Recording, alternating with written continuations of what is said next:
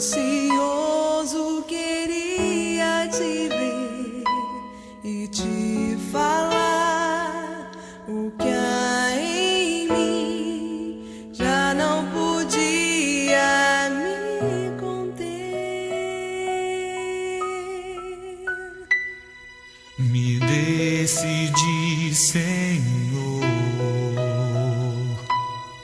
Hoje quero rasgar. Em nome do Pai, do Filho e do Espírito Santo. Amém. Bom dia. Hoje é terça-feira, dia 2 de março.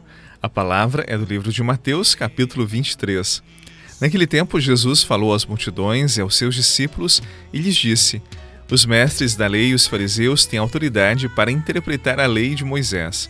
Por isso, deveis fazer e observar tudo o que lhes dizem, mas não imiteis suas ações, pois eles falam e não praticam, amarram pesados fardos e os colocam nos ombros dos outros, mas eles mesmos não estão dispostos a movê-los, nem sequer com um dedo. Palavra da salvação. Glória a vós, Senhor.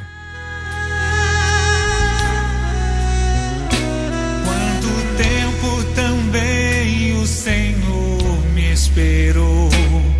Nas tardes encontrou saudade em.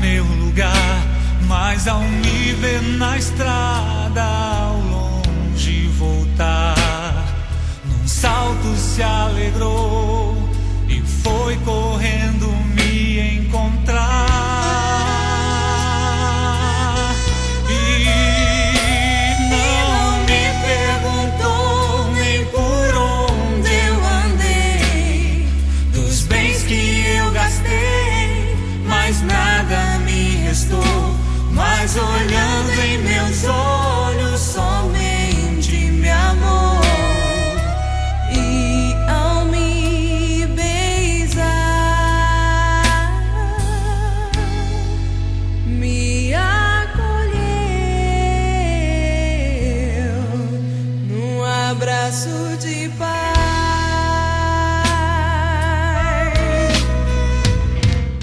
Eles falam e não praticam, disse Jesus sobre os fariseus.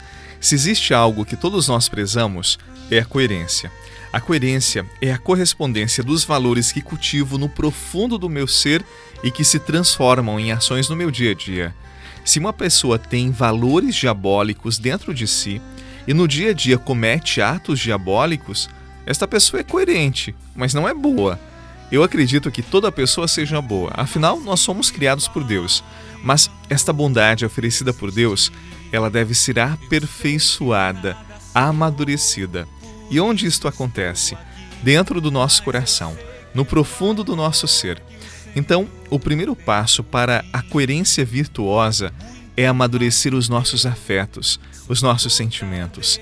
Se somos pessoas boas dentro, as nossas ações serão boas nós seremos coerentes e virtuosos. Agora nos dói muito quando há inconsistência entre aquilo que se fala e o que se pratica. Sabe por quê?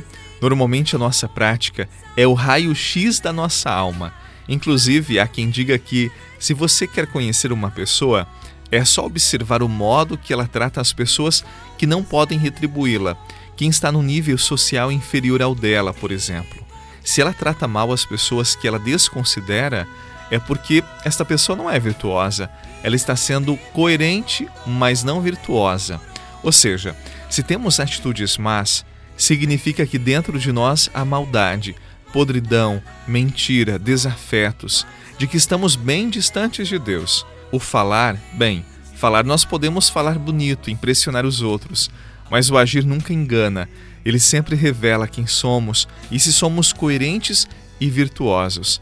Por isso, transformemos o nosso coração, a nossa interioridade, os valores que estão no profundo do nosso ser. E as nossas ações, claro, serão boas. Seremos pessoas coerentes e virtuosas.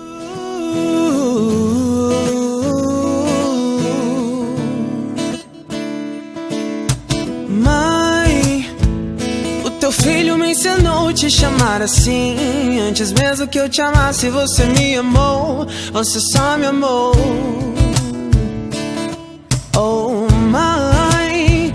Sacrifício do teu filho eu aceitei. Abre mão do meu pecado e me entreguei. só me entreguei. Então por que é que eu me sinto tão sozinho? Até parece que não me ouves, que não te importas, mãe. Onde você está? Não quero bens, não quero honra, só quero você. Quero me lembrar que não estou sozinho, que eu sou teu. Eu tô carente do colo de mãe. Eu tô carente da tua atenção. Eu tô carente do teu abraço. As respostas que damos no nosso dia a dia, a forma como reagimos a diferentes situações, são como que um eco daquilo que há dentro de nós, daquilo que cultivamos no profundo do nosso ser. E nesse sentido, eu fico recordando da Virgem Maria quando o anjo Gabriel aparece diante dela, traz o anúncio da parte de Deus e ela, de forma positiva e muito rápida, decidida, ela disse: Eis aqui a serva do Senhor, faça-se em mim segundo a vossa vontade. Maria, naquele momento, ela expressou aquilo que dentro de si era uma convicção de fé, de vida.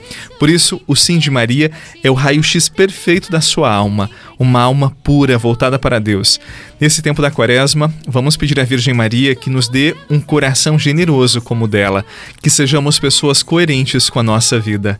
Ave Maria, cheia de graça, o Senhor é convosco. Bendita sois vós entre as mulheres, e bendito é o fruto do vosso ventre, Jesus. Santa Maria, Mãe de Deus, rogai por nós, pecadores, agora e na hora de nossa morte. Amém. Rogai por nós, Santa Mãe de Deus, para que sejamos dignos das promessas de Cristo. Que nesse dia desça sobre você, por intercessão de nossa mãezinha, Senhora da Piedade, a benção do Deus que é Pai, Filho e Espírito Santo. Amém. Um excelente dia e até amanhã.